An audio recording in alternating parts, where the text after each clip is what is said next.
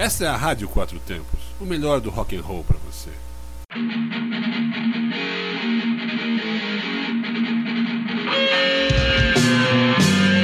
Está no ar o programa Zine-se, o fanzine que você escuta. Programa Zine-se, o fanzine que você escuta. É, e a gente aproveitei, cara, para avisar os amigos aí, ó, que a gente vai fazer uma pequena pausa aí na programação após um ano direto aí gravando aí, velho. A gente vai. É uma pausa rápida aí, velho. É, são pequenas férias e longos dias sem a companhia de vocês, cara. É, ó, na verdade sim, vai ser em média uns dois meses aí de ausência. Mas em agosto a gente tá de volta aí, cara, com mesmos blocos, entrevistas novas, tudo de novo aí, tudo a mesma coisa sempre aí. Enquanto vocês ficarão, é, assim, enquanto isso vocês ficarão com um apanhado de algumas entrevistas. É, então, assim, ó, continua ouvindo a Rádio Quatro Tempos aí, cara. É, continua ouvindo os índices. É, vai ter uma coisa bem legal aí. E continua mandando pra gente aí crítica, sugestão, o que você puder ajudar a gente aí. Muito obrigado e nos vemos em breve com programas inéditos. É, vamos maneirar no, no som e vamos bater um papo aí. É a hora do nosso bloco aí, entrevista. Entrevista.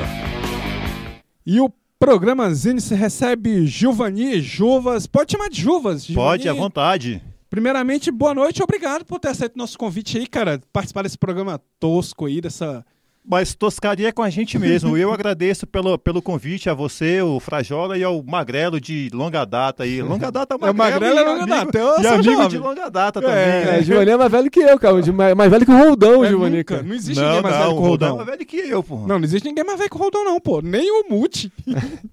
Muti Baleia, não. É, o Muti do vocal Deja Vu. Pois é. Bom, mas idades, idades à parte aí, vamos aqui para nossa entrevista. Senhor Gilvani Barbosa Gomes, muito obrigado por ter vindo ao Núcleo Base Estúdio, onde nós gravamos o programa Zines. Dizem lá em Sobradinho que você se envolveu com, com rock porque os moleques lá da sua quadra te confundiram com a vareta de bambu e correram atrás de você para quebrar e fazer as taletas para as pipas. Depois disso, você desistiu do mundo das brincadeiras de rua e se afundou no, no rock, né, cara? Assim, vendo isso assim, qual foi a, a primeira banda de rock que você ouviu depois dessa fuga dos moleques lá de Sobradinho. Cara, a molecada também queria me pegar para fazer aquela taleta de birimbau, tocar lá a capoeira, essa onda toda aí, mas aí porra, perna para que te quer eu corri, né? Aí passei num canto, estava rolando um rock e mais ou menos, sei lá, nos anos 84, 85, eu ouvia umas bandas nacionais que estavam, digamos assim, estourando na época, na época do Rock Brasília. E eu ouvia muito rock inglês, cara. Eu comecei ouvindo muito coisa que eu ouço até hoje, bandas como Smiths, Joy Division, Curie, New Order, Sisters of Mercy, dentre outras bandas. Mas, começando por aí, é, é como você foi parar mais no universo punk e hardcore, assim? Cara, porque eu via muito na rua pichado, é, tinha umas turmas na época de, de, de, break, de dance, essas coisas assim, eu via muito escrito funk, a palavra funk na rua. E eu ouvia falar de punk. Aí, porra, uma letrinha só, o F e o P, eu, porra, que porra que é punk, velho? Eu ouvia o funk e não, não curtia, não, não... Não assimilou o som? Não assimilei o som e fui procurar, fui... Informação difícil pra caralho na época, porra, nesse, nessa época aí, porra... E fui vendo, fui procurando até que encontrei um maluco que me emprestou uma fita cassete com a gravação do Sub. Quem foi esse cara, esse maluco? Um cara aí? lá de Sobradinho chamado Putz, deixa eu lembrar o nome do cara agora. Mas tá vivo esse cara? Tá vivo, eu não lembro o nome dele. Não virou agora. crente também, não? Não, não virou, mas ele, ele não, não tá no, no, no, rock assim mais, não. Não, pelo menos não virou crente. Não, não virou crente, não. E engraçado que essa fita cassete, de um lado era o Sub e do outro lado era The Cure. O disco Standing on a Beach. Eu, porra, eu gostei mais do barulho, apesar de gostar do outro lado também, né? Ouvi aquilo ali, não entendia porra nenhuma que os caras cantavam, porque você não tinha como acompanhar o, o, não tinha encarte, não tinha como você acompanhar as letras, mas eu gostei do som, a pegada, a energia muito forte. É, e você começou muito bem, né? Começou com sub, né, cara? Porra. Começou muito bem, velho. Eu achei que nessa época aí de punk no Def só tivesse o Gilmar, velho. 85, 84. Cara, mas é o seguinte, como eu falei, eu tava começando. O Gilmar já tava, de repente, rodando o mundo. Porque aí. o cara que te mostrou, ele já curtia uns punk, né? Já, já. Tinha um pessoal em Sobradinho que já. Pô, tem o Renato lá também, das antigas. O Renato o Zoreia, velho assim, o Renato velho. Zoreia, o Robson, o alemão. Já é dessa época é, também. dessa época. Inclusive, eu conheci o Robson, que toca, já tocou numa porrada de banda. Ele tava no ônibus e ele tava com um disco do Ratos de Porão, Crucificados pelo Sistema. Aí eu perguntei pra ele, era um disco que eu tava atrás já, que eu já, tava, já tinha conhecido alguma coisa. Eu tava, perguntando, Pô, onde é que você comprou esse disco, cara?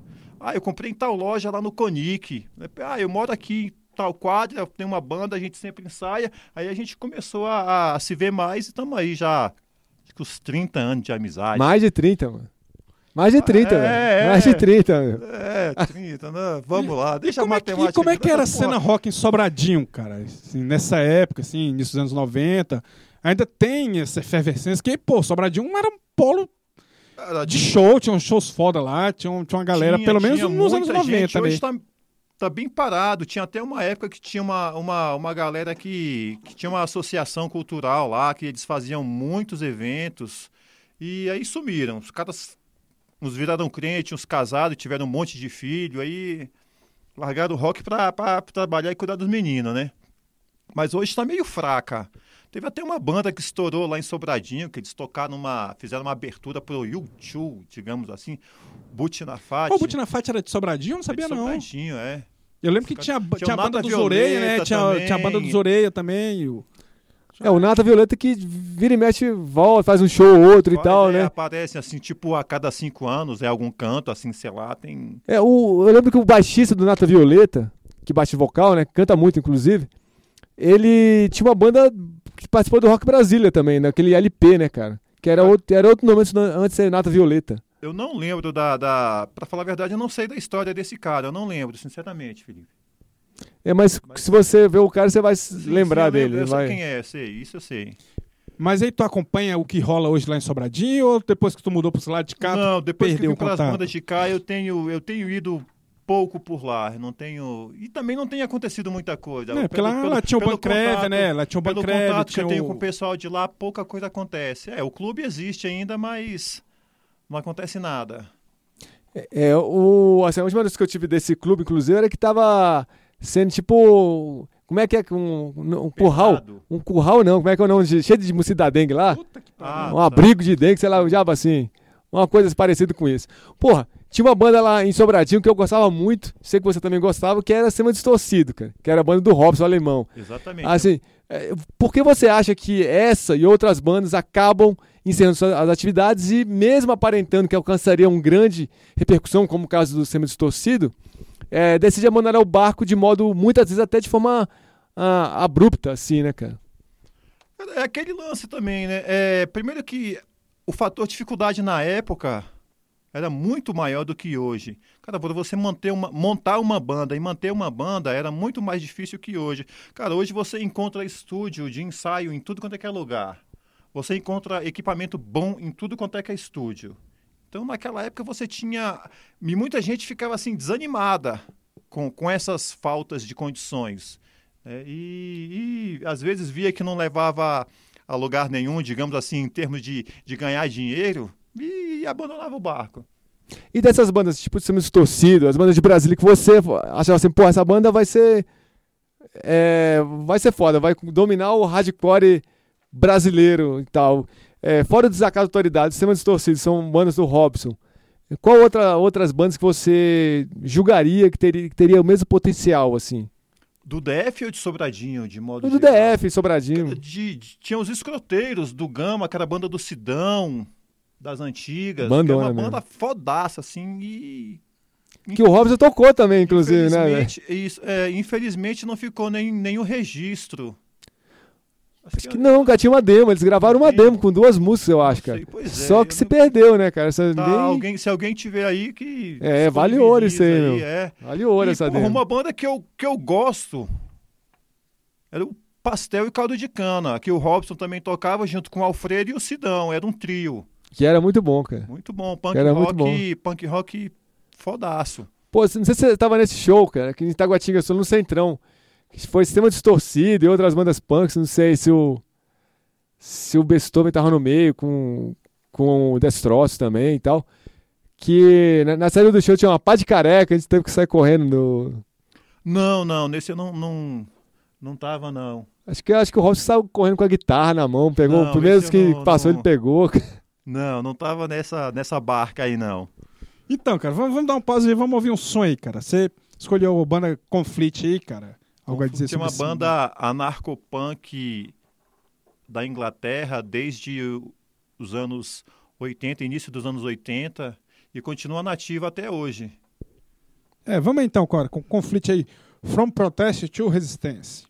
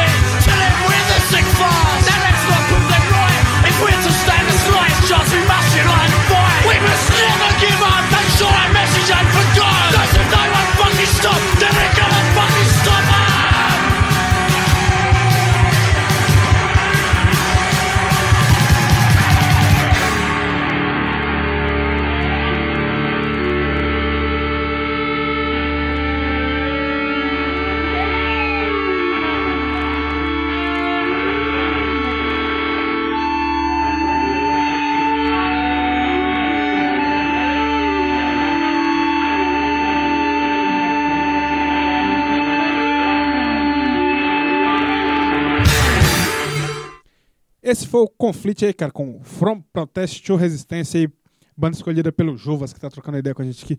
Meu brother, é- a gente sabe que tem muita diferença do que era antes, do que como é tá hoje, assim. Como você vê essa diferença, assim, velho? O que tu acha que dava certo no final dos anos 90, assim, no final dos anos 80, metade dos 90, que hoje não dá mais certo pro underground, e tu saberia dizer, assim, três medidas necessárias pra dar um up de novo, assim, nesse underground, velho? Olha, é... hoje nós temos a internet, que é uma coisa que é, aproxima quem está longe, né? E distancia quem está perto. Pô, é E- verdade, isso aí. E, Verdadeiro, verdadeiro. E isso é o seguinte, cara, a molecada de hoje, as pessoas hoje, eles têm preguiça de, de, de em show, sei lá, eles curtem mais é, esse negócio de, de baixar, de MP3, de YouTube, de não sei o que, de não sei o que, essas coisas assim. E, porra, hoje tem um negócio também chamado Facebook que a galera usa muito como se fosse uma coisa de status, né? O cara coloca lá que vai ter um evento, aí ele, pô, vou comparecer. Pô, mas aí de 500 pessoas que colocam que vão, na hora tem 50. Aí assim dá um tem certo muito, né? status, né, cara? Foi, porra, foi 10% do que... Pô, uma coisa que, sinceramente, pra mim, fu- fudeu, assim, o, o cenário de modo geral, foi muito show cover essa banalização de, de som cover.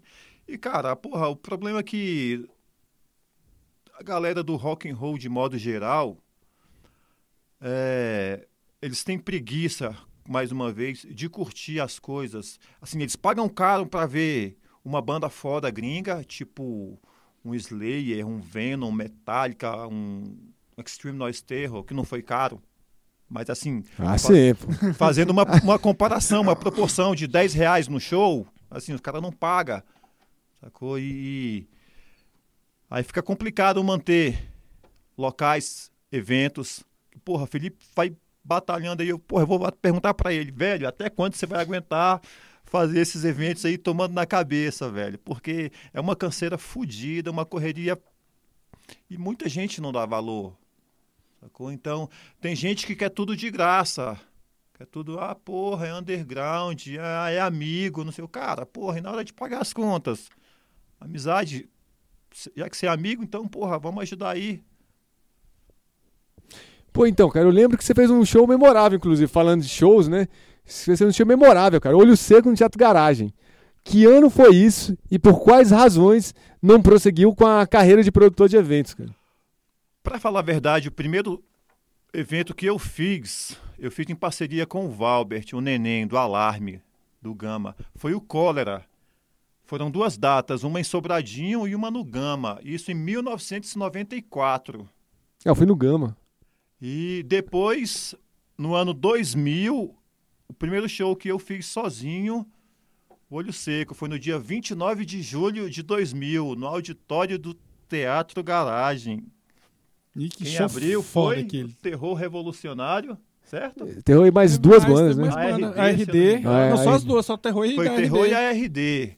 Que ah, inicialmente eu tinha colocado o Vernon Alters, mas aí houve um problema, aí os caras não puderam na, na outra data.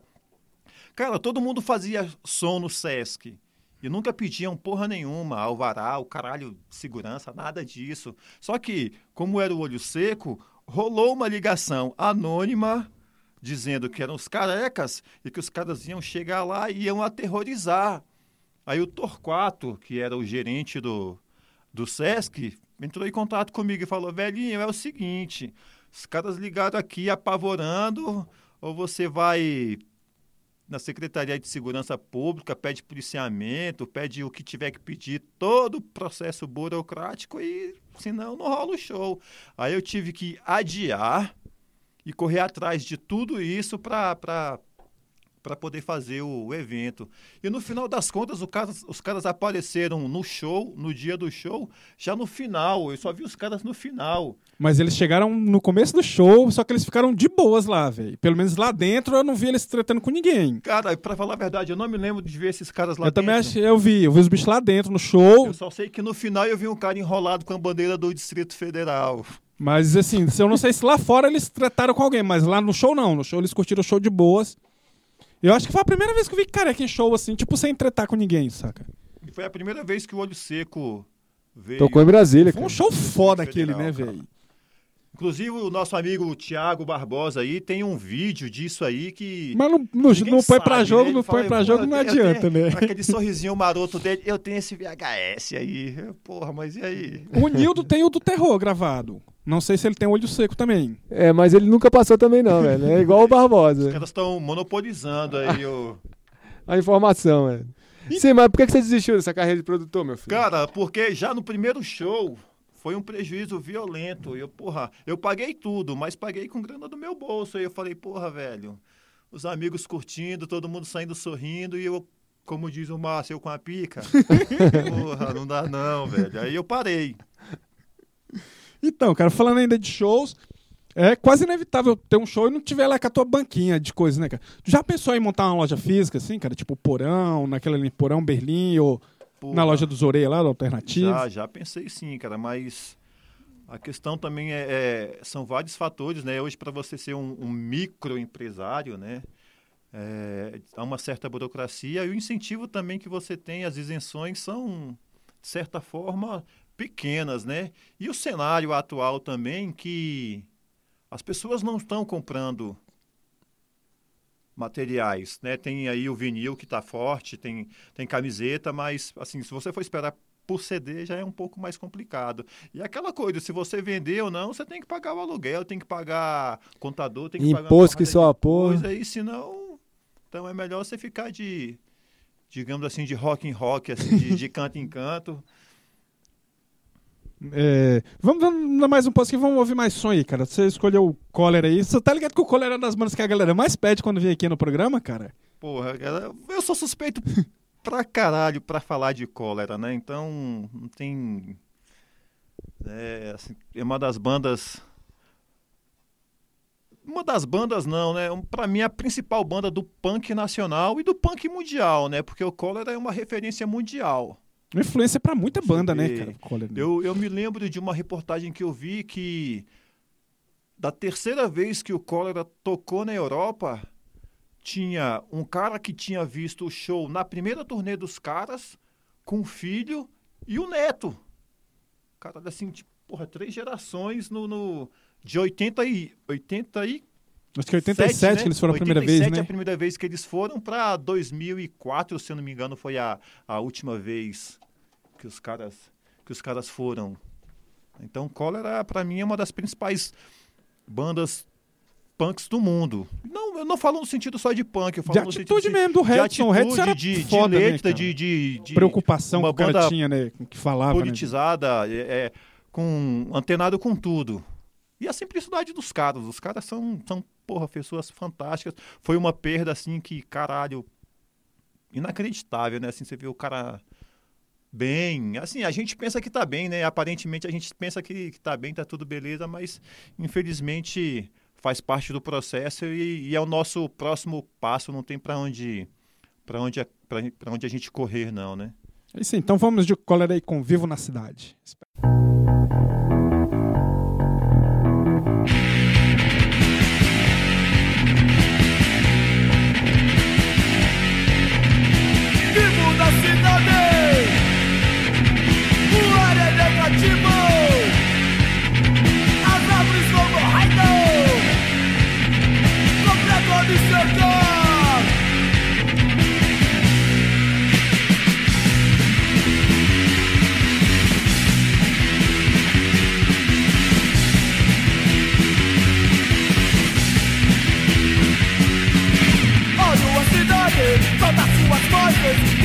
pessoas a se misturar. Quero protestar para encontrar o outro lado desta vida. Vivo na cidade, o ar é negativo, as árvores vão morrendo. Qualquer pode secar, mas olha as avenidas, gente, muita gente, não expressou nada, corre sem parar. Quero protestar para encontrar o outro lado desta vida. Ar é negativo, as árvores vão morrendo. Qualquer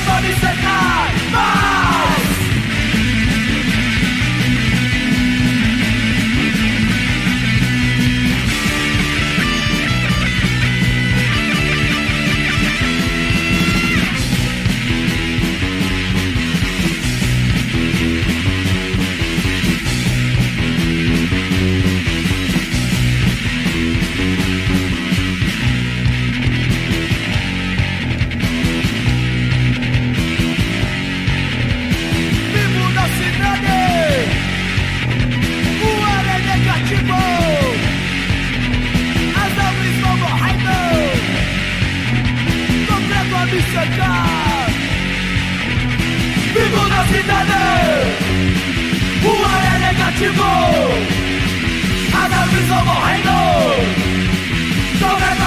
a.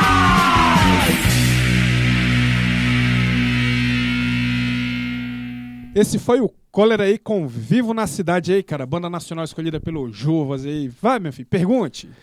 A GBG Disco surgiu em 2006, relançando um, em CD um LP que é uma das bolachas clássicas do hardcore nacional, Casas, Causas para Alarme, da banda Candanga RD. Como foi a repercussão deste lançamento e quais portas ele abriu para o seu selo? Esse foi o primeiro lançamento, né, é, como você falou, em 2006, porque o, o formato CD já já estava no, no auge, todo mundo fazia CD e eu falei com o Gilmar que tinha intenção de, de lançá-lo. E ele falou, cara, esse lance aí de, de direito é com o Chicão. Aí eu, pô, fui em São Paulo, falei com o Chicão e ele não tinha a pretensão de lançá-lo em, em CD, aí eu fiz a. A gente fez a, a liberação, fez o contrato para editar em CD, né? Aí o CD foram 500 cópias, na época a gente fez somente 500 cópias, e esgotou rapidamente. Cara, teve uma repercussão boa, porque já era um disco, como você falou, um disco clássico do, do, do hardcore nacional, né? E, e muita gente procurou, tanto zines, distribuir bem em lojas, tudo foi uma saída boa. Aí logo depois eu fiz o MDC, que é a banda dos Estados Unidos, que é uma banda anarquista também, uma banda de hardcore dos Estados Unidos que continua tocando até hoje. Foi o segundo lançamento, que é o Millions of Dead Cops e More Dead Cops. E depois? Depois tu lançou mais outras Depois bandas, né? o- Quais o- outros? o- os Maltrapilhos, Punk Rock da Ceilândia, foi o CD Descaso. E tu tá pra lançar um split do Ratus com, com Cara, RD, não- tem previsão? Não vingou. Não, Não vai, vingou. não vai rolar mais? Tá, Deixa, vamos ver o que, que a gente faz. Era para sair também na época do- da turnê, mas na época da turnê eu tive um problema seríssimo relacionado à minha mãe, que ela estava doente, mais ou menos no mesmo período, aí eu fiquei, de certa forma, meio, meio esmorecido com, com isso aí. Aí já passou muito tempo também, eu não sei como é que, que a gente vai fazer. Mas tá pronto, falta só mandar pra fábrica. ou não- Era só mandar para fábrica. Mas, fora esse Ratus é, ARD, você tem mais alguma pretensão futuro de lançar algo, alguma, o vinil, ou um Cara, compacto, alguma coisa? Porra, tem. Eu sonho com uma porrada de banda de, de lançar CD, vinil. Mesmo que não desse porra nenhuma, só pra, pra lançar, porra, a, a questão do, da, da, da satisfação, cara, você fazer, porra, uma banda legal. Uma banda que eu ouvi recentemente, que eu até falei com os caras, porra, se eu tivesse uma grana pra fazer isso aí, eu faria o disco de vocês, eu lançaria em vinil, que era o. What I Want. Ah, que é muito foda. moleque. Cara, um som, Som porra, fudido, muito foda. eu falei, cara, há muito tempo, vou falar aqui no há muito tempo que eu não ouvia uma banda no Brasil, não é só no DF, não. Uma banda no Brasil desse desse, Desse nível, é, os do caras nível são foda. né? caras, velho. Assim, eu, porra, fiquei de cara. É o, é o CD que você bota pra vir duas, três vezes seguidas, assim, ó. É, tem 12 minutos, né? Aí você você bota, porra, é um, é, é um disco que eu faria, um vinilzinho, se eu tivesse. Ficaria bacana. Ficaria Dá bacana. pra fazer um. Eu falei com os caras, mas, porra, o negócio é que a grana. Né, o O país. vinil tá muito caro também pra fazer, né? Porra, tem, tem Porra, essa tá- outra fábrica de, de, de vinil lá em São Paulo que disse que ia começar Já a abriu essa outra? Começou não. O cara Só no comprou quatro máquinas, já tava com duas prontas. Já, o cara fez propaganda, falou que ia desbancar lá a Polissom, Polidisco, sei lá, não sei, da, lá, lá do Rio, e até agora. É, o cara deve ter feito uma macumba lá pra não, não, caras, é, o não evoluir o serviço do macumba, cara. Amarrou o nome do cara numa, Na no, Na no- boca no do boca do sapo, sapo velho. lá, meu irmão, jogou no rio. Pois é, porra, Gil, é isso aí, meu amigo Gilvas, cara. Obrigado pela entrevista, cara. Fale dos seus planos futuros aí da GBG Discos e deixe as suas considerações aos nossos amigos ouvintes do Zinice. É, é como eu falei, essa questão de, de, de lançar alguma coisa no momento vai ficar meio que adormecida, né? Até pelo, pelo fato de que o CD não, não, não tá compensando tanto. E para fazer vinil é bastante caro. Você não tem muita, muita opção de, de, de fabricante para poder baratear, digamos assim. E, pô, eu agradeço aí o convite para por essa entrevista aí. E, pô, lembrando uma história rapidinha aqui de 1989, Ibirapuera, show do Metallica. De repente aparece o Felipe com um monte de disco do Metallica na mão. Que porra foi aquela, Felipe? Porra, eu não roubei nada não, velho. Pelo menos não foi panfleto, né, Ah, velho? não roubei nada não, velho. Eu não lembro disso aí não, velho, sinceramente. Eu estava lá no. lá no. lá no. Sei lá, qual é o andar lá, mais, mais alto, mais longe do palco. Arquibancada. É o nome. Arquibancada com minha amiga Wanda, Wanda Possesse de lá. É, vamos fechar com o aí. dela. Vamos, vamos fechar com o som aí. Banda que você escolheu é a RD. Falar alguma coisa aí sobre a RD, banda que você lançou. Porra, o RD, cara, é uma banda fantástica. Você viu, o Gilmar é um cara batalhador e eles tiveram um grande prêmio da vida deles agora, né, cara? Que foi a turnê na, na Europa, né? Que, porra, a banda. Demorou, né, cara, pra RD ter Demorou, ido, né? é. velho? Quase 35 anos de, de, de banda. E vão voltar ano que vem, cara. Eles Fazendo, vão voltar. fazendo uma turnê aí, porra, foi simplesmente fantástico, cara. Os caras foram, porra, tocar até na, na Rússia, num, nos lugares assim que. Se Assim, porra, os caras do Brasil, uma banda de hardcore tocando num lugar desse. E no gelo puro, né, velho? Pegaram o é gelo, do fudido. circuito, digamos assim, a Rússia. Os caras vão até República Tcheca, é, sei lá, Bulgária, de repente, Romênia, não sei, alguma coisa assim. E o mais longe, que, porra, na, na Rússia, foda pra caralho. E assim, desde a primeira vez que, que o Ratus veio pro Brasil, que foi em 2007, o- as duas bandas firmaram uma parceria, uma amizade muito legal, cara. Tanto. Aí já na segunda vez, a turnê foi, foi organizada pelo Gilmar e pelo Demente, lá da Rebel Music, e de outras bandas, Juventude Maldita, é, qual outra banda? Fobia, Punk Rock. É o ódio social também, né? O ódio social Aí- toca também. E é um, um cara correria, né? Terror, né? Cara correria pra caralho esse bicho. Aí, pô, Gilmar, Gilmar, eu vou falar de três caras aqui, já que o Felipe pediu as considerações finais, eu vou.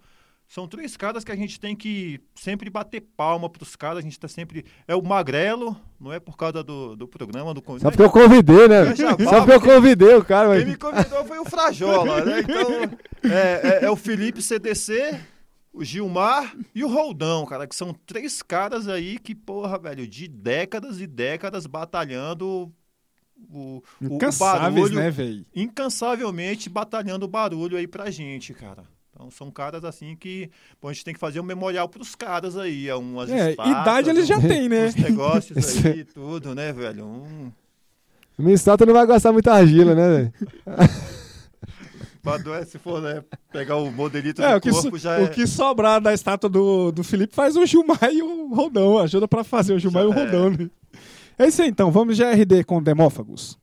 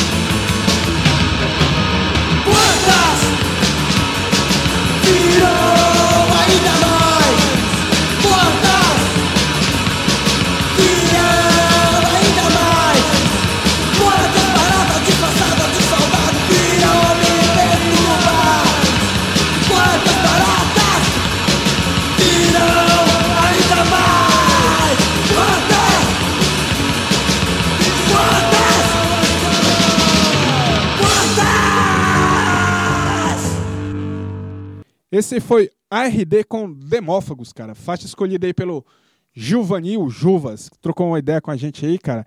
É, desse disco do ARD que o bicho lançou, né? Que saiu no, pela, pela gravadora dele aí. É, vamos dar uma, uma maneirada no som aí, cara, e vamos receber o nosso convidado aí, o nosso bloco Entrevista. Entrevista. E o programazinho de hoje aí, cara, recebe meu grande parceiro aí, meu brother, Fernandão, cara, das bandas Elfos, Decíveis. E aí, meu brother? Primeiramente, obrigado por ter vindo aí, cara, e valeu demais ter aceito o Obrigado, nosso obrigado convite pelo aí, cara. convite, Boa meu noite. velho. Pô, é muito bom fazer parte do programa, hein, velho? Pô, programa de Itaguá, rock and Pô, roll. e era um dos caras que a gente já tinha pensado há muito tempo atrás. Ele tava na nossa Boa. lista há muito tempo, velho. Pô, Filipão, Tava que na bom, nossa irmão. lista há muito tempo, bicho. Foda, muito bom. Pô, muito obrigado por ter aceito o convite aí, reforçando o que o Ferraz já falou. Muito obrigado mesmo, de verdade, cara. E muito importante, assim, a sua presença aqui, cara. Entrevistamos poucos baixistas Isso. até o momento e você tem uma paixão por esse instrumento que transcende o limite do amor, né, cara?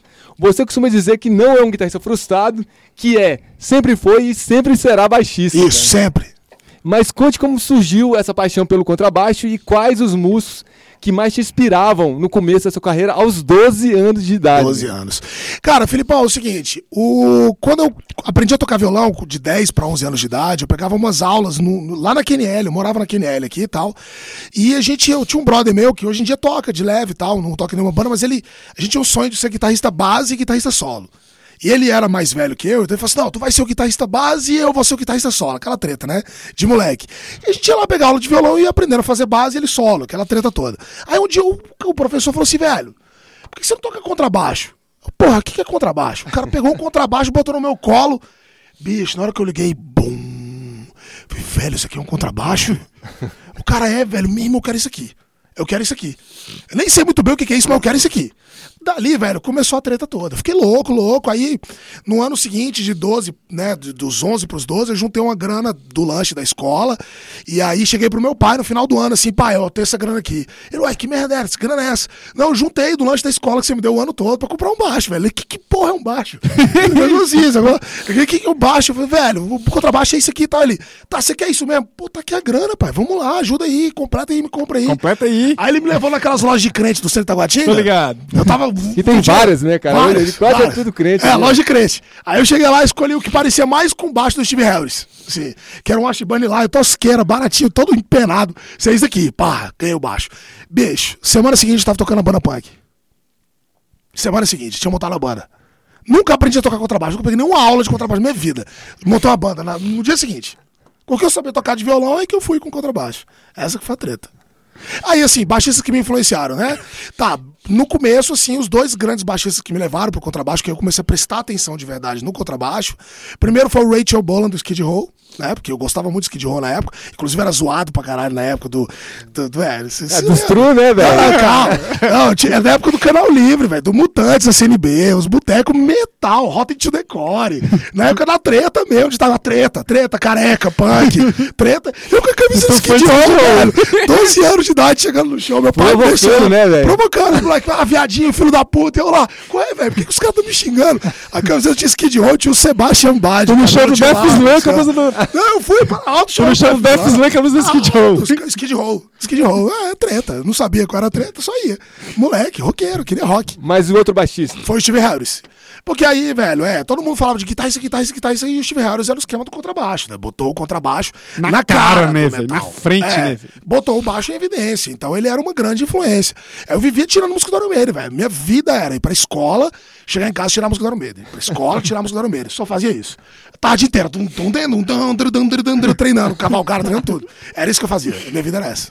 Então, velho, tu com 15 anos, cara, tu já tava na Mental Asylum e logo depois na vida. Foi na mesma época na Víscera, né? Foi. Faça um breve resumo, breve mesmo, pô, mas é Ah, Não, de boa. brevão. Foi relax, não, foi o seguinte, porque tinha um maluco que tava chegando, eu tinha uma namorada que estava na mesma escola que eu, só que ela estava à noite. Aí chegou um maluco com a guitarra no ombro, velho. Alessandro, tá no meu Facebook.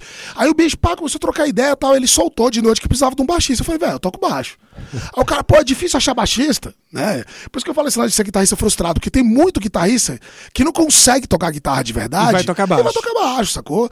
E, e o baixo é outra pegada. A, respons a responsa do baixo não é a mão esquerda. A responsa do baixo é a mão direita. É a pegada, é a condução, junto com a batera. Não é colar com a guitarra, é colar com a batera. É outra onda. E aí o cara me chamou pra ensaiar e tal. Eu falei, "Vá, vamos ver aí de qual era o Mental Asylum, né? E no Mental a gente foi lá, eu ensaiei. Aí eu fui metaleiro, tocando os Iron Maiden e tudo, sacou? Moleque, 14, 15 anos com sangue no olho. Velho, cheguei no estúdio, pá, pra puxar, savateja, essas paradas tudo. Pá, toquei os caras, velho, quer entrar na banda? Quero. Aí entrei no mental. Na semana seguinte, a galera do Vícera me chamou pra entrar, porque ah, tinha alguns integrantes em comum, assim. Aí eu entrei. Acho que o Sandro tocava no O Sandro Víscera, né? tocava nos dois. O Sandro Bolzani, que foi guitarrista do Elfos depois, né? E hoje em dia é vocalista, toca em banda de baile e tudo mais. E na época, vocês vão lembrar o estúdio Caverna. Lembra? Lembro demais. Não, se, Lembro demais. Moleque, eu tinha Praça 14. DI, né? Não, Praça DI, lá, eu- na rua depois do DI, assim, né? Que era, velho, eu ia pra esse estúdio com 14, 15 anos, velho. Eu chegava lá 10 horas da manhã, eu ia embora 4 da tarde, porque eu tocava tipo várias bandas. eu ficava no estúdio empenhado, ensaiando com a galera, sacou? Porque não tinha baixista na cidade, velho. E eu ficava lá ensaiando, comendo enroladinho de salsicha, indo de baú e voltando de baú com baixo, velho. Na caixa de papelão, porque eu não tinha grana nem pra comprar o case, velho, um bag. Você? No papelão mesmo, da Bunny, assim, na parada, abraçado com baixo, assim, ó. Esperando de tanto tesão pra tocar. Aí foi assim que entrou nesses esquemas que eu, que eu toquei com a galera. Ah, sim, sou eu, velho.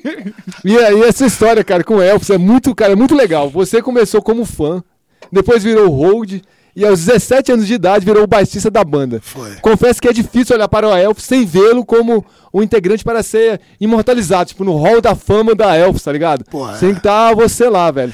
Conte essa história pra gente aí, mano. O Elfos, o Elfos foi uma treta muito, muito mágica, assim, na minha vida. Porque eu tocava com o Sandro, né? O Sandro, ele, naquela época, ele era guitarrista do Elfos. E aí, como eu tocava nessas bandas de metal com ele, eu tinha um contato com a galera do Elfos, só que eu não conhecia. E foi bem na época que eu tava fazendo aí meus né, 16, 17 anos aí nessa fase de adolescente, que eles lançaram o disco. O, Underground. o- não, o Underground é de 92. Quando eles lançaram o Elfos Elfos, que é o que tem o Deixa o Rock rolar, que tem o Duende na capa segurando um- uma bola de cristal. Naquela época, eu era moleque roqueiro de Itaguá, né? Enfim, todo mundo aqui é, né? Então, tá Não, bom. eu não. A gente tá cagado, né? Né? Todo mundo é da aqui, né? Canebolândia, Tá mano. Eu morava- eu morava. Felipe, morava naquele J ali, eu morava naquele Eric, naquela treta ali, a treta do metal. Aí, velho, a gente naquela correria toda ali, lançou o disco. E teve a festa de lançamento. Eu não conhecia Elfos. O Sandro me chamou pra ver o show. Irmão, quando eu vi o show, minha cabeça explodiu, velho. Caralho, tem uma banda que canta em português e faz um hard rock animal. Aí, velho, eu já colei com os caras, já comecei a ver aquele bicho puxa-saco, fã chato, em todo show. Caralho, Alberto, caralho, Alcio. Pô, moleque, 15, 16 anos de idade, sumindo, fugindo de casa, indo atrás de shows do Elcio, a treta toda. Aí os bichos, não, velho, tá precisando de um moleque pra ajudar aqui, velho? Te paga uns 15 reais aí, 10 conto aí, tu carrega as paradas. Falei, mas é agora, vamos nessa. Eu ia na van, velho. Teve o show do Crisium naquela boate Milênio, Pistão Sul. Irmão, fiz altos shows como road, eu olhando pro baixista, vai desejando que o cara morresse, velho. Morre desgraçado e o cara não morria, velho. E eu louco pra entrar na banda. Aí rolou uma treta de que teve um Carna Rock de 2001. Carna Rock de 2001, se não me engano, 2000, 2001. Que aí o Mental Azar, numa cagada, conseguiu tocar, tipo, com banda de abertura. E o Elfos ia fechar essa noite.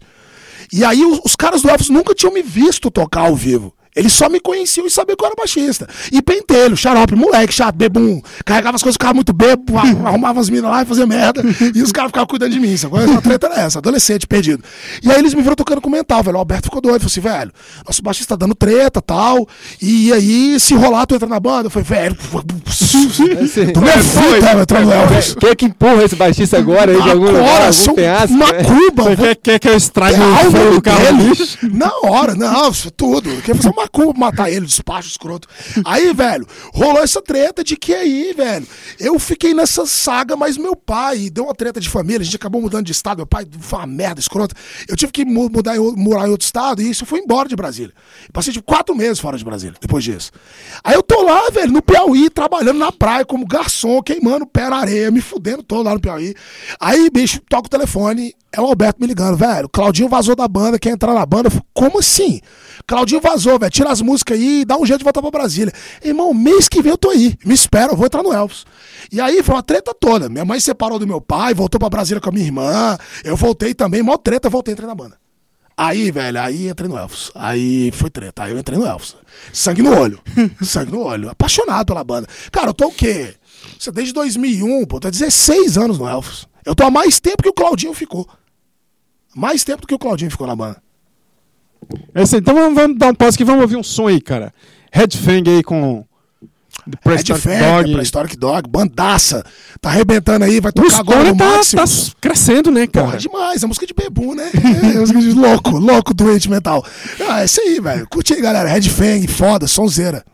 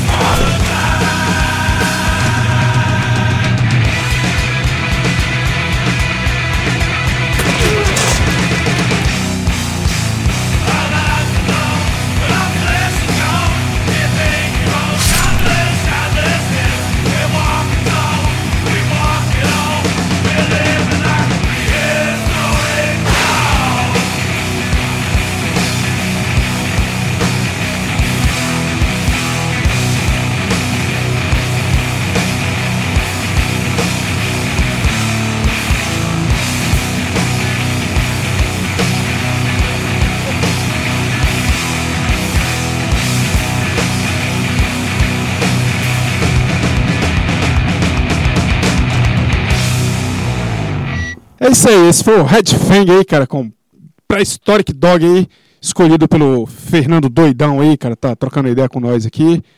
É tu ou eu agora que pergunta, bicho? É você, rapaz. Eu, né? Certeza? Absoluto. Quais registros tem a Elfos e você tem ideia de quantos shows você já fez? Cara, olha só, eu gravei o disco A Outra Face, né? Que foi lançado em 2008, 2009. Gravamos o DVD também, que ainda deu uma série de treta aí, porque a gente tá nessa produção do DVD e foi feito com FAC e faltou liberar grana, rolo de secretaria. Você sabe como é que é, velho? Enfim.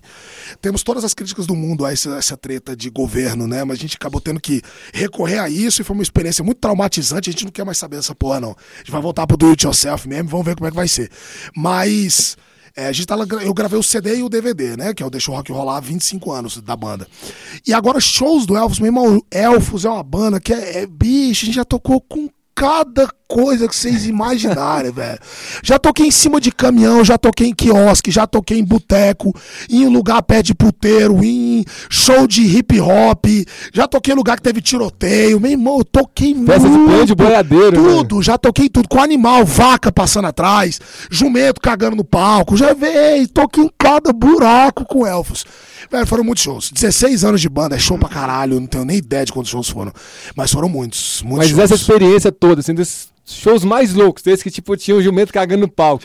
qual, qual foi, assim, cara, o, o mais louco, assim, por, por ser louco mesmo, show, assim, Não, tipo, não, tá. marcas- teve um que foi muito trash, que foi tipo assim: chamaram a gente pra tocar no festival no Gama. Eu tava, na época eu tava acompanhando a cantora chamada Tuca Vila Lobos, e aí eu tava fazendo uma turnê com ela pelo Rio de Janeiro. Mas aí, daqui a pouco vocês vão perguntar uma parada mó legal também que vai conectar com isso que eu tô respondendo agora. Mas é, eu, eu tava nessa agenda com a Tuca, mas a prioridade sempre era o Elfos. Então eu tava tocando quatro shows com ela no Rio, e eu tive que pagar do meu próprio bolso, porque a produção da Tuca não tinha grana e nem o Elfos tinha grana pra pagar na época, a passagem pra voltar do Rio pra Brasília pra fazer show com Elfos de noite. Então teve que contratar um baixista substituto lá no Rio pra fazer a última data, a quinta data lá no Rio. E pra eu voltar, a van da banda da Tuca me deixou no aeroporto pra eu voltar pra Brasília pra poder fazer um show com Elfos à noite, tipo, no domingo à noite, sei lá, antes de um feriado, alguma coisa assim. Velho, era no Gama. Num lugar, velho, muito tosco. E o palco era em cima de um caminhão, velho. Que tava estacionado num, num lamaçal. Penso o palco. Ou seja, a gente tocava, velho, quase caindo pra frente. Irmão, é muito tosco. Se você pulava pra fazer uma performance, o caminhão fudia. balançava. O caía, prata da bateria caindo. Meu irmão, a mó treta e chu, meio chuvoso. Foi caralho, velho, muito amor por uma banda, velho. Eu tava no Rio, no hotel cabuloso agora, tocando, tô aqui nesse caminhão lento, velho. Tocando assim, tipo, cinco pé inchado. E, e, velho, uma galera de motociclistas, os caras tava nem aí pra banda, loucaço. Mas tá lá, velho. Se tem um cara olhando pro show da banda, e se o cara é fã de toca pra aquele cara, pra aquele cara, eu dou o sangue por aquele cara. Foda-se. E é, isso é underground, velho. Isso é amor, velho. Pô, então, cara, e- são as histórias muito engraçadas do Elvis, que eu sei, tem várias histórias, cara, que o Alcim me conta algumas Altos, coisas. Só treta. Né, é, são muito, muito engraçadas. Tem que trazer o Alcim aqui qualquer dia. É, ele tem trazer todo mundo do Elvis Do- aqui. dos né, primórdios, velho? eles têm dos primórdios, da treta, quando ele não tinha nem equipamento no Brasil. Assim, cara, eu queria saber assim, como você descobriu esse filão de tocar em festas, bares e afins. Assim, hoje você tá tocando em algumas bandas que fazem isso. É, o que diferencia a Fuso na pista e Michele é, é chi- Chítico. Chítico? É isso? É, que é ucraniano. É, pô, parece nome de cachorro, daquelas marcas de cachorro. Né? Caralho, essa mulher vai ficar puta. Michel. Ela não vai escutar esse É programa. vai, vai, alô. Então vai agora bota ela pra ouvir, ó. Mich Ó. A gente não tá falando que você é Michelle Chitsu, não, hein? Ela mamou de. Sim. Michele. E, como você faz pra equilibrar essa agenda que imagina que é uma loucura, né, É uma velho? loucura. É um lance assim, esse lance da Night começou, velho, na época da Tuca. Porque, quando- porque o Elfos, velho, é amor, é rock, é underground. Mas é um amor, velho, que chega no momento vida, você vai ficando mais velho, que ele, ele começa a não se sustentar, porque você começa a faltar grana. Sacou? Porque assim, o Elvis sempre foi uma banda equilibrada, ela meio que se custeava, mas o Elvis ele sempre ficou no 0 a 0 A gente nunca ganhou dinheiro com o Elvis, mas a gente também nunca queimou muita grana com o Elvis. Ela é uma banda que meio que sustentava. Um show ganha cachê, outro não, vende uns discos, vende uns merchantes, o que lá, tal, tal, e ficar no 0 a 0 O esquema básico do underground. Porém, chegou um momento que começou a faltar grana pra mim, sacou?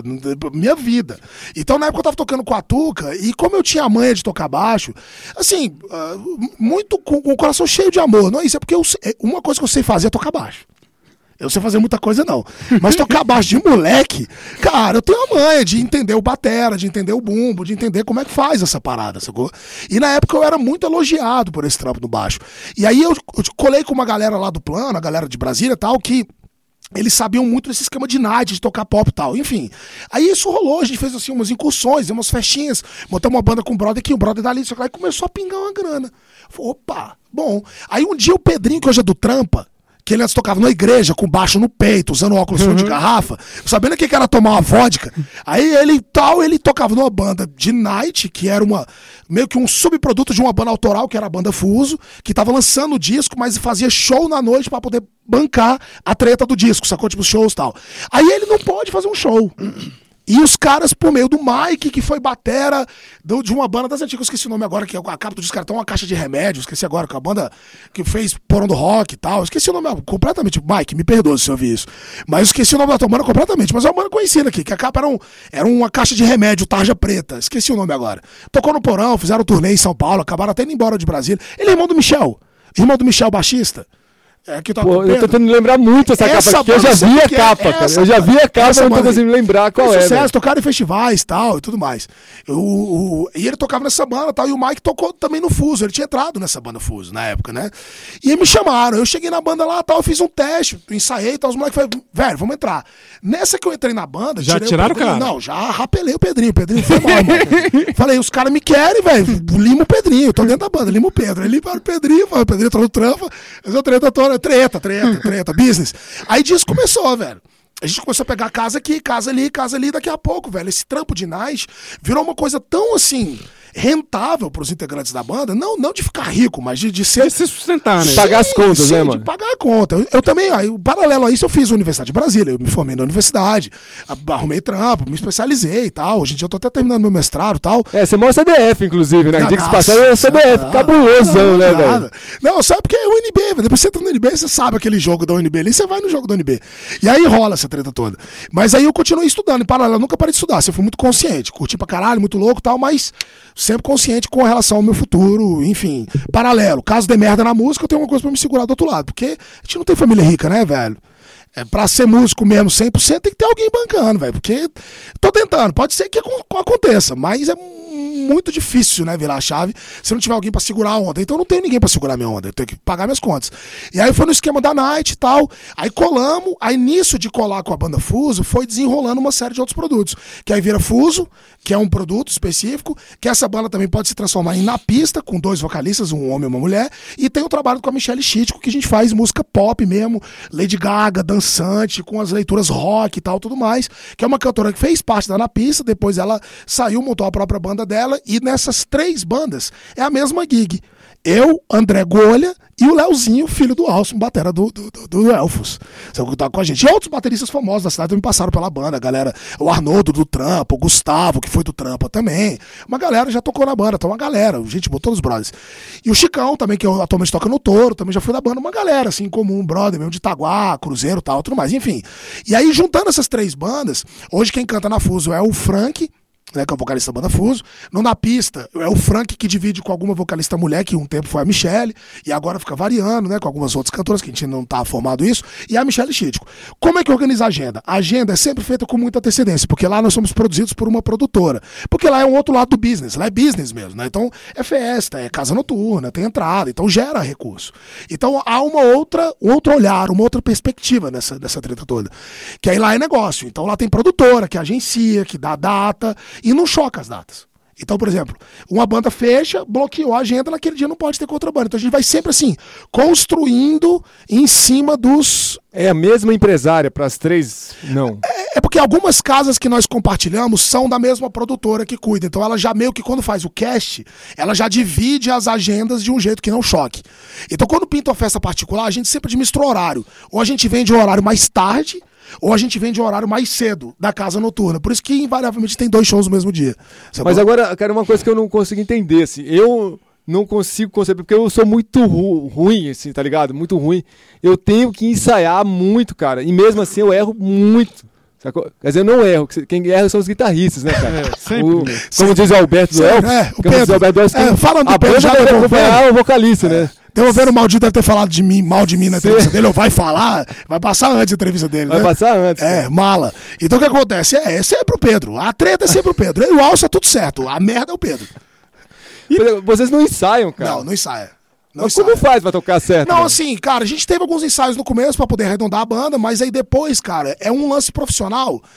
Tipo assim, é uma pegada que a gente, a gente combina qual é a versão da música. Então, assim, a gente fala assim, vai tirar tal música, cinco músicas, versão original. Então, quando você vai escutar a versão original, é tirar a versão original. Então, é introdução, estrofe, refrão, tá, tá, tá, como original, no tom original, com todas as variações originais. Vai ter sample ou não vai ter? Vai ter sample. Então, já tem um moleque da banda lá, que é o, que é o André Golha, que ele cuida do sample, ele produz o sample e manda pro batera. O Leozinho escuta, tal, bota no beat, tudo bonitinho, tal, lá, lá, lá. Quando puxa a música, velho, você tem... Cara, é responsa, você tem que ter tirado a música. Se você não tirou, você tá fudido, tá fora do mercado. Fora do mercado. Se você vai tocar e não acerta, tá fora do mercado. Então, assim, quando cola uma durar- redonda- rapaz, eu não ia durar dois minutos nesse mundo aí, velho. não, eu demorei pra entrar nessa treta, mas rolou. Aí hoje em dia a gente tira tipo 10 músicas novas. Quando é um set muito específico, uma festa muito específica, aí rola um ensaio. Rola um ensaio pra gente arrematar. Quando chama músico convidado, um naipe de metais, um tecladista. Ou quando vai aumentar a banda pra poder fazer um festão diferente, assim. Aí a gente dá uma ensaiada tal antes do show. Mas o repertório já tá com mais de 300 músicas, Felipe. Tem quase 350 músicas de uma banda, tem 85 de outra, que já tá tudo na ponta do dedo. Então você mexe ele no repertório, todo mundo já sabe tocar. Manda braço, cola uma na outra, bota introdução, cola aqui, pá, vai, 3 horas de show, 2 horas e meia de show. Tá, já tá relax já. Então, velho, aí não bastasse tanto de trampo, tu ainda tá tocando com o Digão do Raimundos, cara, na gig Digão Cara, Raimundos. Pois é. Como é que é esse esquema aí, cara? Tocar com um cara que. O Digão fez fama no rock, né? Porra, pois é, o Digão, o Digão, velho, foi, foi uma grande aula pra mim, porque, na realidade, assim, eu sempre fui muito fã de Raimundos, sempre foi um esquema mu- muito foda, assim, porque Raimundos é uma banda que representa Brasília, né? Mas representa fora do underground, representa, assim, no mainstream mesmo, assim. Então é uma coisa, assim, ou- é um orgulho de ter o Raimundos que toca música pesada na Xuxa. Verdade. Fala palavrão na Xuxa. Né? Na época eu lembro que eu era moleque, eu via as revistas, cara, ah, pau no cu, Raimundos tocando na Xuxa. Caralho, eu achava aquilo do caralho. Falei, velho, os caras estão falando palavrão na Xuxa, mas eu tô tomando no cu em rede nacional. E vocês não estão entendendo isso. Eu achava aquilo maravilhoso. Agora louco aquilo ali. E rolou o seguinte. é, Eu entrei, depois de um tempo também, eu fui tocar no Deceivers, né? Que a gente vai falar sobre isso já já. E, e- e- e pelo Deceivers, que eu conheci a galera do Deceivers pelo Fuso, amigos em comum, festa, não sei o que lá, tá, tá, tá, tá, lá, lá, lá, lá. Nisso eu conheci o Caio, que atualmente é o batera do Raimundos, né? O Caio, o Caio Cunha. E aí a gente virou muito brother, ele é um irmãozão meu, brother mesmo, da gente tomar cachaça e rir pra caralho. Brother, brother, sem música, brother, sacou? A gente virou brother, e ele foi em alguns shows do Deceivers, e ele já sabia que eu segurava essa resposta de 300 músicas na night. E aí o, o Digão ele tem essa gig que ele vende em paralelo ao, ao Raimundos, né? Quando o Raimundos não tem agenda, o Digão ele fecha esses shows, assim, que são em outros estados e tal, em boates aqui de Brasília. Que é um repertório bem abrangente de músicas que o Digão curte, sacou? Tipo, bem anos 90, assim, umas coisas Nirvana, né? Green Day, as paradas assim legal pra caralho. E é bem pesado, o set tem muito som de Brasília e tem muito Raimundos no set também. E aí ele tinha essa gig que ele tocava com outro baixista aqui da cidade, que inclusive já tocou no Deceivers, que era o Lontra, né? E o Lontra tá com trampo, muito corrido, tal, tava viajando muito, tava se dedicando à família tal. E surgiu a oportunidade, um dia o Caio me ligar e falou assim, Fernandão, a gente é brother, tá lá, tá lá, vai ter um show em Goiânia. Sabe, olha que fogueira, galera. Se liga só. Vai ter um show em Goiânia, daqui a tanto tempo, e o Digão, tal, o Lontra não vai poder fazer, e eu sei que você segura a onda. Você tem uns baixos foda, tem um equipamento foda, você é roqueiro, tocando de cível, você tem pegada escrota. Vamos tocar com a gente? Com quem, Caio? Não, com o Digão. Falei, Onde, velho? Em Goiânia. Que dia? Semana que vem. Caralho, Caio, quantas músicas? Não, velho, tem uma lista aí de umas 70 músicas que o Digão bota na lista aí.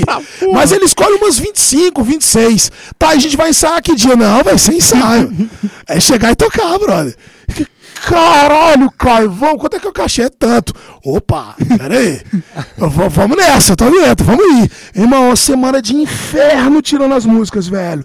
Ralei que nem um cachorro, velho. Tirei as 70 músicas, velho. Aí mandei um e-mail pra galera, ó, escolhe o set aí. Aí, velho, ele escolheu as mais fáceis, assim. Já, tipo, metade eu já sabia tocar, sacou? As pesadonas mesmo, não entrou nenhuma no set, mas beleza, fui pra Goiânia e tal. Aí, velho, chegou na passagem de som, gente montou tudo, o hold ajudando tal, que é um esquema mais, né? Uma, uma estrutura profissional melhor de trabalho do que a gente carregando as coisas nas costas. Chegamos lá, tal, montamos, a galera montou equipamento foda, só coloca, pegou meu baixo, afinou, tá, tá, montou tudo aqui, ó, Fernando. Só que ela tá, tá aberto. Caralho, você quer beber alguma coisa? Quer tomar Caralho, eu só quero uma água. Eu tô não acostumado com isso. Eu, me dá uma água, be- beleza, só água gelada, tranquilo. Pá, timbrei o baixo lá, tá, vamos tocar. Irmão, eu passei três músicas com o Digão e com o Caio, nunca tinha tocado com eles dois. Mas a manha de night, né, velho? A segurança de tocar e saber ler o baixista, não ficar preocupado com o guitarrista, ficar preocupado com o, ba com o batera, né? E pra fazer a massa pesada pro Digão ficar livre na guitarra, pra cantar, pra improvisar, é segurança, né? Passamos três músicas, o Digão virou pra mim e falou assim: caralho, moleque, a gente toca quanto tempo junto? Se você quiser entrar na gig, velho, é sua. Diga, não, eu sou seu, velho. Tá me fora, leva você. É, aí rolou com o outro, aí o outro ganhou. Eu- Alguém um dia não vai me enviar a faca, né? Vai rolar algum dia. Né? Mas eu, eu espero que não seja tão doloroso. Mas não foi isso, não, outra. Foi, você não que tava mais afim de tocar. Eu tô ligado, com essa treta. Claudinho aí- também, né, velho? Não. Claudinho, Claudinho se foda. Aí deu tudo certo. E aí, sacou? E rolou. Ele até parou de tocar. O Claudinho nunca foi músico, vai tomar no cu. Eu conheço, mas foda-se. Aí sacou? Mas assim. E aí, nesse lance, eu acabei entrando na onda do Cordigão e a gente começou. A gente fez uma série de shows e tal. E hoje em dia eu toco com ele nesse esquema também, dividindo a agenda. Mas é uma coisa mais esporádica, não é uma coisa que tem todos os meses. Inclusive o Raimundo está entrando agora em turnê, né? Para lançamento do DVD, então isso vai ser mais espaçado. Mas pelo menos aí uma vez por mês, uma vez a cada dois meses rola uma gig. E a gente toca em lugares assim muito loucos. Aí viaja eu, ele, o Caio, sacou? E tudo mais, por aí vai. É isso aí. Vamos, vamos dar mais uma pausa e vamos ouvir mais um aí, cara. Rosa Tatuada com. Rosa Tatuada do Rio Grande do Sul, uma das bandas que eu mais amo nesse país. Essa música aí é do disco Rendezvous, né? Carne de Motel, um puta hard rock pra galera aí. Essa banda, ó, desde os anos 80, tocando terror no hard rock nacional aí, galera. É isso aí, vamos de Rosa Tatuada.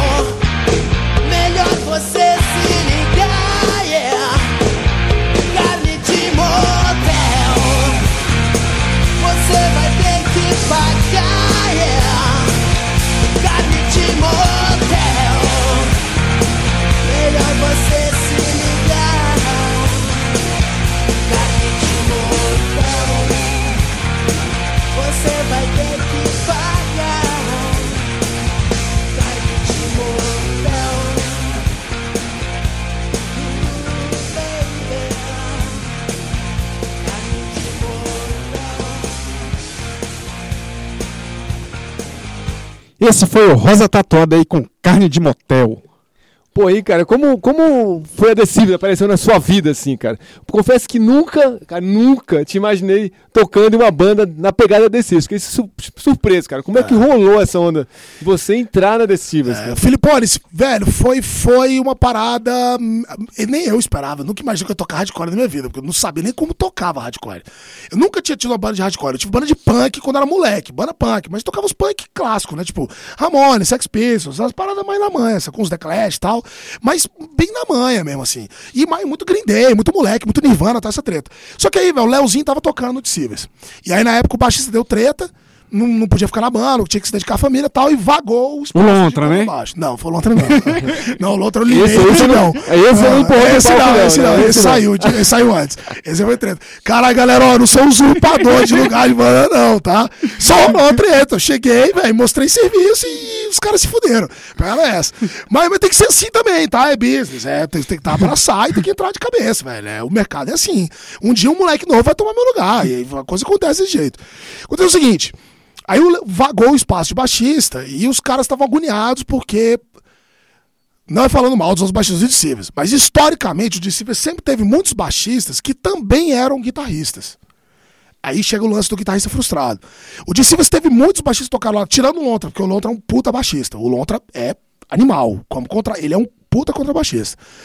Mas de uma maneira geral, o Júlio Lack, né, que era o Boca que tocava tal, e até o próprio ah, o, o GG, a galera que tocou nas outras eras da banda, sempre gostaram de tocar guitarra, e sempre tocaram guitarra. O próprio Boca, ele já foi guitarrista do Deceivers.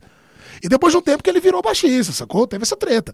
Mas quando eu entrei na banda, quando me convidaram para poder fazer um ensaio, eu tirei a música, só uma música que tava numa pré. E cheguei lá e falei, pô, galera, a música que eu ouvi, foi assim, entrar no Silvers. A música que eu ouvi, pô, o baixista colou, velho, tudo com o Dudu, com, os, com o guitarrista aí, velho. Pô, eu fiz uma parada diferente. Aí os caras, como é que foi? Escuta aí, toca a música aí. Cara, 80% da música eu fiquei tocando no cisão. Dum, dum, dum, dum, dum, dum, dum, dum, dum, dum. Os caras, pô, mas você não tá fazendo nada. Eu falei, velho, tô fazendo nada, velho. Pera aí, galera, senta aqui. Gregório, Gregório, senta aqui, Gregório. Baixista não é o que você tá imaginando. Ele chegou no ensaio já perguntou: Ih, tu usa Sansamp, usa os efeitos? Eu falei, pô, Sansamp? Tu tomar no cu, Gregório. Eu não uso Sansamp, não, se fuder, velho. É dedo, meu irmão. Dedo, paleta, corda do caralho, bruta baixo e amplificador. Tem você gosta de ficar botando efeitinho, não. Tomar no cu. Você vai ouvir o som do baixo, meu irmão. Eu liguei numa PEG, tá, tá, tá, tá, uh, saturei a pré-válvula dele. Passo. Gang, quando ele ouviu, caralho, que som é esse? Eu falei, velho, isso é som de contrabaixo. Tô fazendo, isso aqui é uma pegada meio leme. Isso aqui eu tô saturando um ampli pra arrumar a distorção que você quer. Mas não usando um efeitinho, um pedalzinho, bateria nova, tomar no cu. Vamos ouvir o som do baixo de verdade. Agora escuta, Léo, faz a levada aí. Ele, tudo bata, tudo bata, tudo. E eu colando com ele, sacou? Fazendo as paradas pesadonas. E, velho, isso é outra forma de enxergar a música. Aí os caras, caralho, faz sentido, faz sentido. Aí nessa de fazer sentido, a gente começou na, na- na- construir as músicas do novo disco. Tinha umas prévias, né? A gente foi melhorando, melhorando, mudando, mudando. Irmão, virou um monstro o negócio. Porque ficou muito pesado. Porque é uma linguagem, pra gente que faz metal, você pegar um baixista que saca qual é a onda do batera, você tem uma massa gorda na cozinha segurando e o teu guitarrista fica livre, velho. Então a pegada é deixar o cara livre. Eu não vou colar com ele para ficar frequência com frequência. Quem gravou disso já sabe disso, que é foda. Você microfona tudo, você bota até lá, você vai executar o que o guitarrista tá executando, você tem choque de frequência, você tem choque de execução. O cara, velho, o cara tá mandando uma marretada numa corda 011, numa corda 012. Eu tô mandando uma marretada numa corda 0,45, 0,50. Eu nunca vou fazer. O nível de precisão é impossível de acertar. A não ser que seja os baixistas doentes mental, tipo Alex Webster do Cannibal Corpse, né? Os alienígenas, né? Que tem os alienígenas aí. Mas hum, não é, eu não consigo ser alienígena nesse ponto. Então, velho, gravou tal, e aí rolou esse lance de entrar no Deceivers. O Gregório é um puta brother, amigo de infância do André Golho, ele é igual o André Golho, os dois são muito parecidos. Então me dei super bem com o Gregório, Dudu é foda, brother pra caralho, e o Leozinho, né? Leozinho eu só conheço desde que ele tem 3 anos de idade, né? 3 anos de idade com esse moleque. E, assim, foi quando isso? Qual ano? Qual mês? Você lembra? Cara, foi há três anos e meio atrás. Foi por aí, três anos e meio atrás. É, acho que foi, né? 2000 e. Ah, 2003, 13.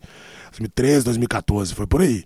Que eu entrei na banda. Isso foi no início do ano, assim, entrei, ensaiei com eles, a gente já fez um show na sequência. Começamos a produzir as músicas do disco novo, tiramos umas músicas antigas, fizemos shows, a vibe rolou, colou. Todo mundo, tamo aí, velho. Do it yourself, vamos fazer esse hardcore aí e botar o papo pra quebrar. Então, velho, aí tu já entrou, disco já é Foi, gravando. pré-gravando. E aí, cara, fala um pouco aí do Poison e das tours aí. Que Cara, meu velho, olha só, a gente tá, a gente tá agora é, com uma produtora, né, que tá entrando agora, que tá começando a trabalhar com discíveis. O disco foi lançado nas plataformas digitais, porque ele foi feito todo com grana do bolso. Ele não saiu barato, foi um disco que não saiu barato. Ele foi gravado no Orbis com o Marcos Paulo. Ele foi é, mixado aqui no Orbis, né, foi feito uma, uma, uma grande pré-mix e ele foi masterizado fora do país, com o Jacob Hansen, que é o produtor do Volbeat, né, produtor do, também daquela outra banda da que o Dudu se amarra, que eu esqueço o nome agora. Heaven Shall Burn. Então, um cara dinamarquês, sacou? Que faz um trampo fodão do metal. E ele ficou louco com a banda, louco. Quando ele ouviu, ele falou assim: velho, brasileiro quando manda coisa, manda coisa foda. Só que eu não acredito mais se você fazer isso com a dificuldade que vocês passam aí. Ele- a primeira coisa foi assim. Eu não sei como é que vocês conseguem criar uma música tão escrota desse jeito. Deve ser muito ódio, sacou? Porque vocês estão passando por altas merda no país de vocês e vocês não conseguem fazer um som pesado com essa qualidade. Aí o cara mandou um e-mail pra gente, cara, eu quero produzir vocês. Aí a gente, pô, mas Jacob, a gente não tem grana, brother. Você vai cobrar caro, pô. Ele, não, não, não, fecha o pacote barato. Eu falei, velho, é barato. Ele praticamente deu uma master pra gente. Ele pediu tudo em 24 bits ou 32 bits, alguns Marcos Paulo, abriu tudo lá na Dinamarca, fez uma prévia, mandou pra gente, a gente ouviu no estúdio do, Ma- do Marcos Paulo, lá no Orbis, aprovamos mais ou menos, o Marcos Paulo deu umas dicas, tá, nossa frequência tava dando choque lá, ele arrumou tudo, blá, blá, blá, masterizou fodão e mandou pra gente, pronto, selou o caixão. E aí faltou grana pra fazer o físico, né? Então agora, inclusive, galera, se tem metaleiro tem selo, que tá ouvindo, pensa aí, Deceivers, já é o quarto disco da banda, a gente tá nesse rala aí há 20 anos, a banda tá há 20 anos, eu também tô no rala há 20 anos, né? Mas aí a banda, eu tô aí há 3, 4 anos na banda. Cara, os- se tiver selo em Brasília, tiver interessado em entrar na parceria com a gente, pra poder fazer as cópias físicas, a gente tá nessa correria. Va- Vamos fazer algum. Faremos algumas cópias agora pro show de lançamento, que deve rolar agora até o meio do ano, né? Pra poder lançar o físico mesmo, mas o digital já tá aí, galera. Ó, metal de graça, tá no YouTube, tá no Spotify, tá no Deezer, tá onde você imaginar o disco do Silvio tá lá. É, e só reforçando aqui o que a gente falou pro Gregório aqui na entrevista que ele deu, tá uma produção realmente é impecável, monstro, cara. é Tá- tá impecável legal, né, essa velho? produção do disco, O cara. disco ficou muito foda, o disco ficou muito foda. Assim, foi muito trampo, né? Pra gente poder gravar os baixos, as guitarras, fazer um negócio bem redondo mesmo. Foi um negócio, assim, árduo, mas rolou, rolou. A banda toda é muito foda, tá, tá, tá bom demais. O disco, a gente tá muito feliz com o disco. E aí a Tour, quanto a Tour, essa produtora que tá com a gente agora, a gente tá tentando colar com umas bandas, porque, Felipe, porra, Fran, você sabe, né? Qual é a treta, né? Ninguém mais do que nós que estamos aqui, que fazemos parte da cena de Taguatinga, que sabe que se não se unir, velho, Fudeu. não sai do lugar, velho. Então a gente tá colando com umas bandas da Liga Hardcore, né? Que é a Liga Hardcore que tá rolando, tá, discussão tal, tudo mais. E a gente tá planejando alguns shows com umas bandas de outras praças pra rodarem as nossas praças e nós rodarmos as praças dele. O que a gente sempre fez. Mas aí agora a gente tá fazendo de uma maneira em que pelo menos a gente consiga ter um merchandising de qualidade, que a gente consiga pelo menos ser sustentável no, no, no, no rolê, sacou? Pra poder colocar a banda pra rodar, velho.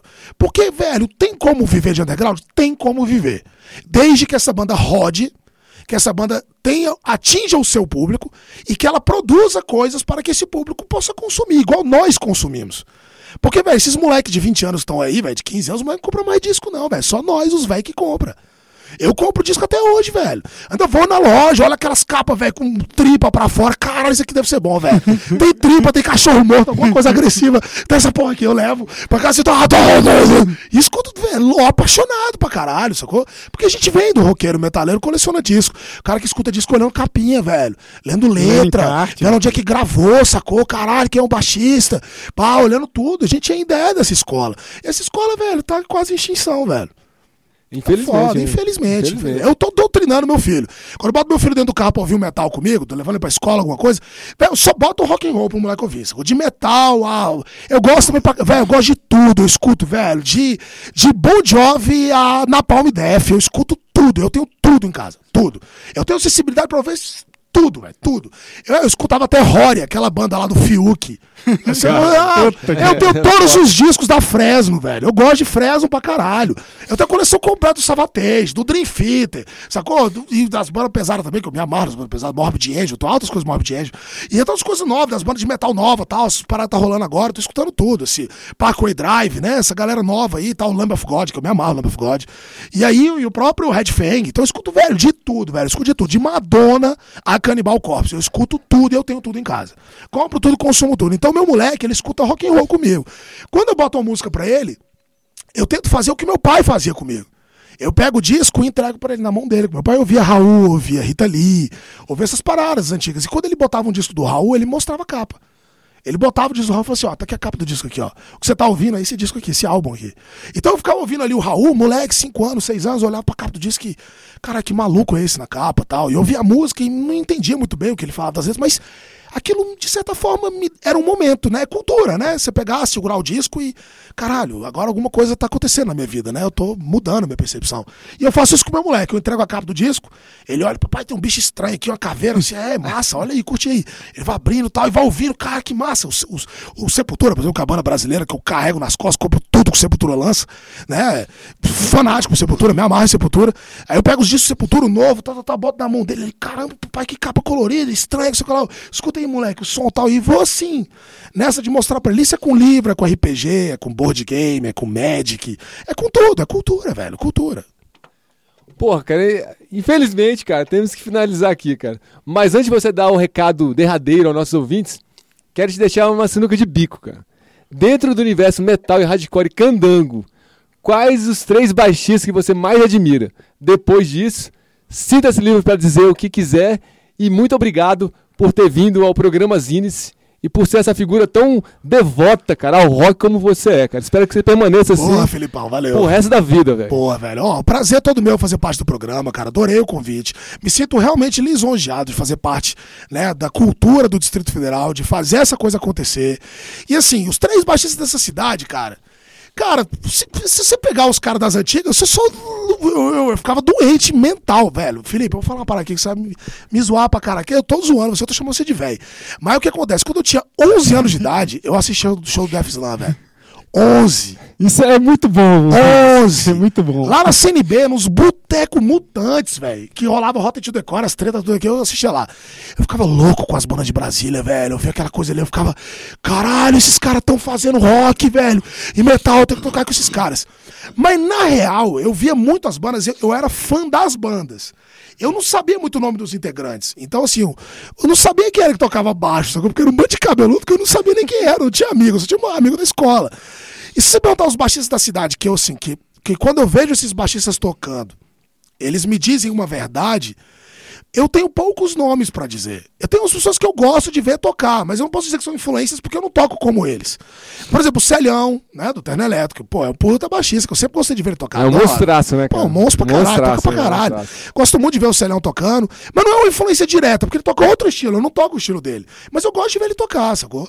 Outro baixista da cidade também, que eu sou louco, apaixonado, que o cara toca, meu irmão, que parece que tá assim.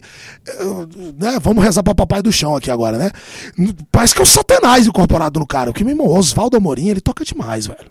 Oswaldo Amorim é um baixista da escola de música, né, da UNB, da orquestra e tal. O cara toca pra caralho, velho. Assim, umas coisas muito alienígenas. Ele, o Oswaldo Amorim, o Hamilton Pinheiro, meu Deus do céu. Eu nunca vou tocar aquilo, velho. Nunca, nunca vou tocar aquilo. Eu não, não, eu não nasci pra estudar naquele nível, pra tocar aquele tipo de coisa. Eu sou metaleiro, tosqueira, pesadão, sacou? Do, do capeta, taguá. É isso, é isso, é isso que eu sou, velho. Eu seguro um show de rock. Essa é minha onda. Show de rock, pop rock, enfim. Mas tocar com aquele nível de sutileza, de execução, de. É, daquele jeito magistral, cara, é bem, é, é, é- é bem assim. É bem chocante. E aí, pra arrematar, tem meus brothers, claro, Pedrinha, galera toda, que é tudo brother, né? Tudo, então, assim, não é necessariamente uma, uma influência. Agora, eu vou matar uma pessoa aqui de, de vergonha, que era a Zane, mulher do Marreco, que tocava no Árabe Chuebas, que eu era 13 anos de idade, chamando vocês dois de véia e ela também de véia. Eu ia lá pro Gran Circular e eu via aquela deliciosa tocando contrabaixo, velho. Eu não acreditava, Zane, já falei isso pra você na cara do Marreco, não tem treta nenhuma. Você sabe disso, o Marreco sabe também. Ficava baixista, gostosa, baixista. Aqueles roqueiros que iam de baú pro Gran Circular, dormir na rodoviária, dorme sujo, era gente, velho. Tava lá. Só que eu via, cara, uma mina tocando baixo, eu ficava de cara, velho. Ela tocava pra caralho. Ela agitava, jogava o cabelo. Eu, caramba, caralho. Um dia, um dia eu vou estar no palco, como ela tá tocando, e eu vou agitar que nem ela agita, velho. Eu só pensava isso. E aí pra Porão do Rock, moleque, velho, 98, Porão do Rock, mochila nas costas, sofrimento pra chegar lá, velho. Eu falava, um dia eu vou subir no palco do Porão do Rock e vou tocar essa porra. Festival tal, velho, festival Caga Sangue, eu não Caga Sangue, caralho, um dia eu vou tocar no Caga Sangue. Um dia eu vou tocar lá. Sempre assim, e velho, junto com vocês, dinheiro eu não ganhei. Consegui comprar muito equipamento com dinheiro de música, mas ralando, guardando cada centavo. Porém, velho, coisa pra vocês. Eu toquei em todos os festivais do Distrito Federal. Todos os festivais. Todos os palcos que já foram realizados no Distrito Federal, eu toquei em todos. E em vários palcos de outros estados. Mas eu não sei história de outros estados. Agora, dos palcos históricos dessa cidade, eu toquei em todos. Da minha geração, eu toquei em todos. Porão, Red Bangers Ataque, Caga Sangue. Toquei, meu irmão, no Festival de Itaguatudo, Rola Pedra. Todos os festivais da cidade, eu toquei. Então, nesse ponto, eu me sinto um baixista realizado. E um roqueiro realizado. Porque aqueles meus sonhos de criança eu realizei todos. Todos os palcos que eu fui, eu consigo tocar. É isso aí, vamos, vamos fechar com o som aqui então, com The Silvers, Dizzy Bodies. Isso aí, Desbares do Discípulos, tá no clipe, tá no YouTube, galera, curtam. É isso aí. Keep on metal, sempre. Obrigado pelo convite, galera. Fora pra Valeu. caralho.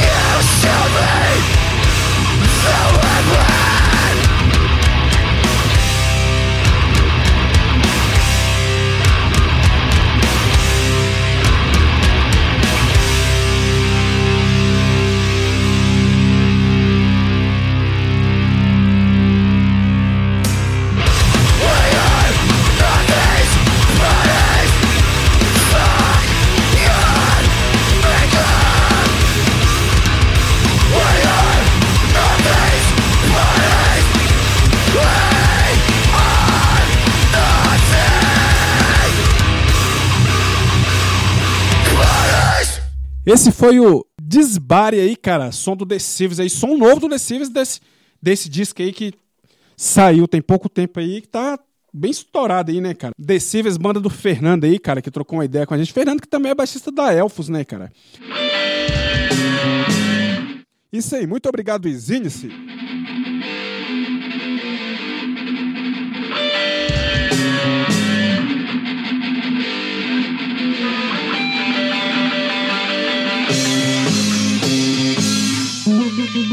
Você está na Quatro Tempos?